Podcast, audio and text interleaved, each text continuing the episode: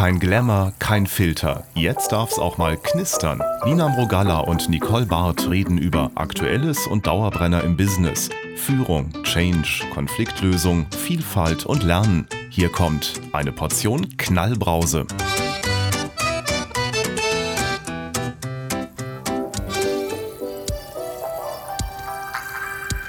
Hi Nicole. Hallo Nina. Ich möchte mit dir über das Thema Coaching sprechen. Oh ja.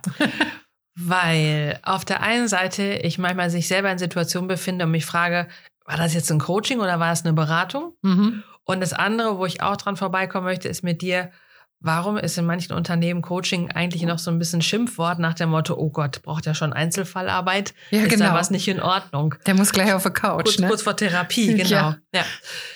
Was sind das für Kontexte, wo du unterwegs bist? Ähm, Wenn jemand sagt, Frau Barth, ich hätte gerne mal ein Coaching oder Ja. coachen Sie mal. Genau. Äh, dann ist für mich in der Auftragsklärung erstmal wichtig zu hören, geht es wirklich um ein Coaching? Also wenn wir jetzt klassisch sagen, Coaching ist ähm, ja Hilfe zur Selbsthilfe.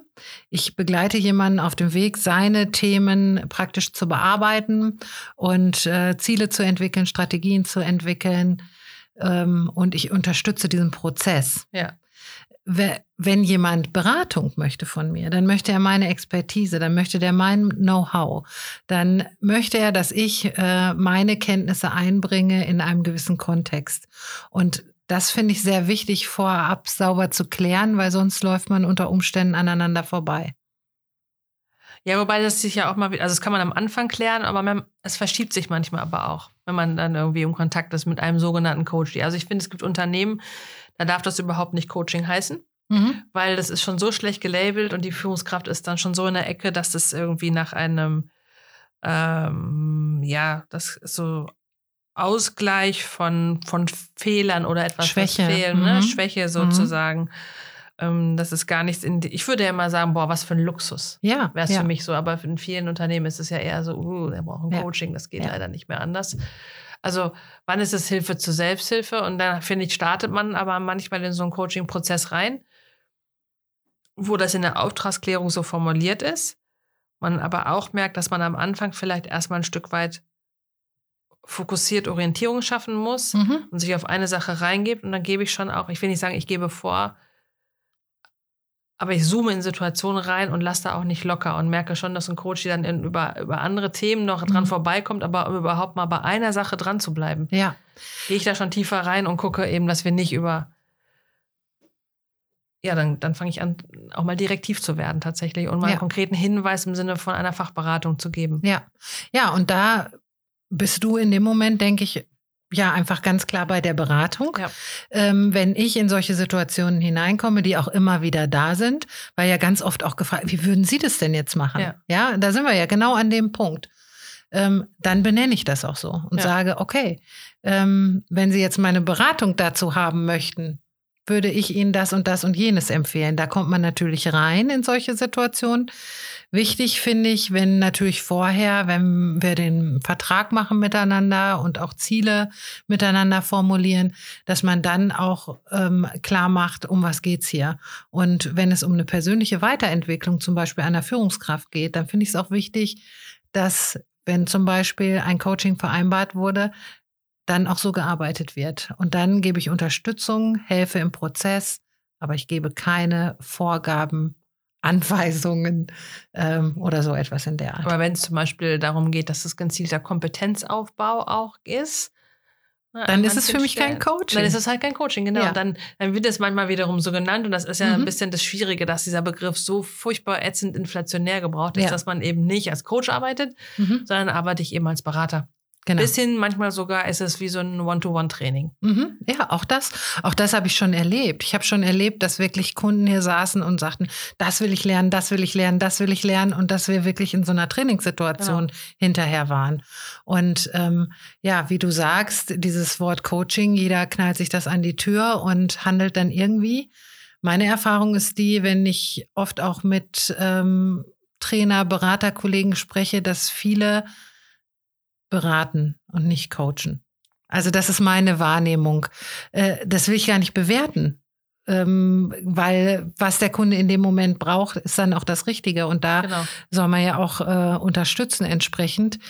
Wichtig ist nur, dass, und das macht vielleicht auch gerade was mit diesem Wort Coaching, weil es nicht so zu fa fassen ist und weil jeder da auch mit so einem eigenen, äh, selbstgestrickten ja, Konzept vielleicht unterwegs ist. Und deswegen ist es vielleicht auch in Unternehmen schwierig, damit umzugehen mit diesem Coaching-Begriff. Meine Erfahrung ist die, dass ähm, gerade wenn ich so in kleinere Unternehmen komme und dann sage, ja, ähm, das ist jetzt auch was Neues, ähm, doch ähm, wenn man jetzt in größere Unternehmen guckt, da ist das schon selbstverständlich und da wird das einfach äh, immer wieder auch Führungskräften angeboten. Dann ist das so ein Gefühl von, ah, wir entwickeln uns auch und das ist auch gut und dann möchten wir das auch unseren Mitarbeitern anbieten, so etwas. Und das muss nicht immer äh, auf Mangel begründet sein. Nee, das ist eine Frage, wie es sozusagen gesetzt ist, welche Erfahrungen damit gemacht werden in Unternehmen ne? ja. oder wie, wie transparent das auch gemacht wird als Angebot letzten Endes. Ne? Mhm. Es ist einer gewissen Hierarchieebene, ab einer gewissen Hierarchieebene sozusagen erst mhm. zugänglich, mhm. Ähm, weil es eben so individuelle Themen sind für, für gewisse Rollen oder ist es etwas, was in der Breite, das kann ja auch für für Auszubildende oder Studenten oder ähnliches kann es ja. ja. auch Coachings geben, aber dann macht, passiert natürlich etwas anderes, als mhm. wenn ich auf so einer Management-Ebene unterwegs bin. Ja. Ich persönlich bin da nicht so trennscharf mit dem Begriff, sondern sage, wir, wir, nennen das so, wie das in dem Unternehmen gerade irgendwie passt mhm. oder wie das zu der so Person passt. Also manchmal steckt Coaching drin und sie nennt es dann Mentoring oder mhm. Sparring. Das mhm. ist ja mal so, mal so. Für mich ist entscheidend dann im Gespräch rauszufinden, was macht irgendwie gerade Sinn. Ja, genau.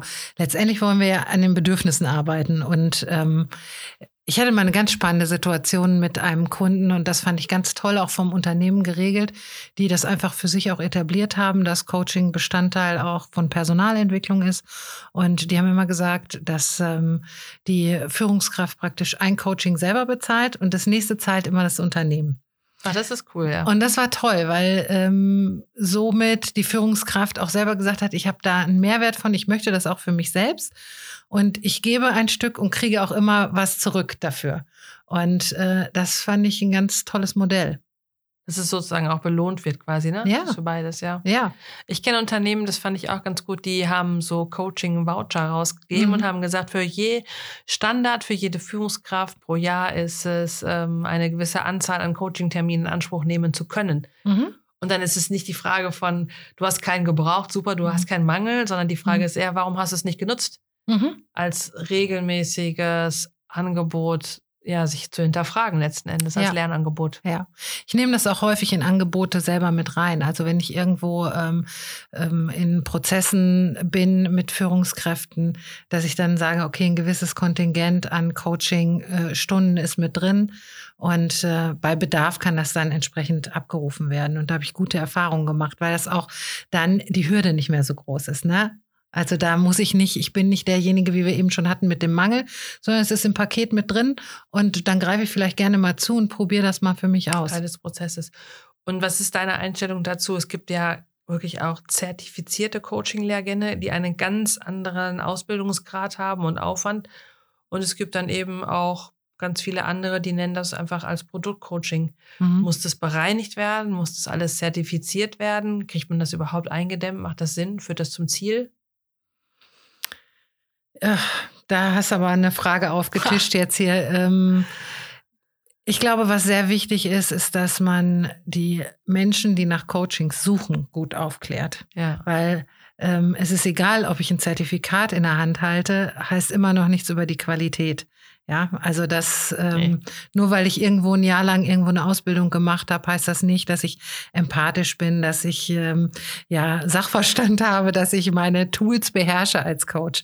Äh, und es kann Leute geben, die sich vielleicht dieses Schild an die Tür genagelt haben, aber diese Kompetenz durchaus mitbringen.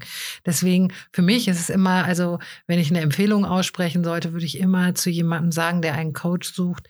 Zum Beispiel dieses erste Beratungsgespräch ist kostenlos. Genau. Ja, da gehen bei mir schon die Alarmglocken an, wenn schon ab der ersten Minute da äh, das Ganze auf der Payroll steht. Sondern ich muss den Coach kennenlernen, ich brauche ein Gefühl für den. Es muss, man sollte auf einer Wellenlänge liegen und ähm, dann werde ich auch wenn ich mich da gut informiere im Vorfeld, auch auf kompetente Leute treffen. Ich hatte letztens die Situation, dass die Führungskraft, mit der ich gearbeitet habe, der Teamleitung äh, die Empfehlung ausgesprochen hat und nahegelegt hat, mit mir zusammenzuarbeiten. Mhm. Und ich glaube, aus einer ganz tiefen Überzeugung und sehr, sehr wertschätzend gemeint, mhm. hat bei ihr aber zu totalem Misstrauen geführt. Mhm. Und ähm, weil sie eben nicht die Wahlfreiheit hatte. Und wir sind ja. in dem Prozess auch einen Schritt zurückgegangen und ich habe gesagt, lerne mich erstmal kennen. Mhm. Wenn es nicht passt, dann ist es okay. Aber ja. es war natürlich echt schwer, weil sie dann ihrem Chef sagen musste, für mich passt es aber vielleicht nicht von der Person. Ja. Oder es passt eben auch nicht, weil du sie halt kennst zum Beispiel. Und mhm. ich finde persönlich, ich fühle mich immer wohl, wenn ich als Coach irgendwo vorgeschlagen werde, dass es eine Alternative gibt oder ich bringe mhm. auch gerne Alternative mit rein. Ja,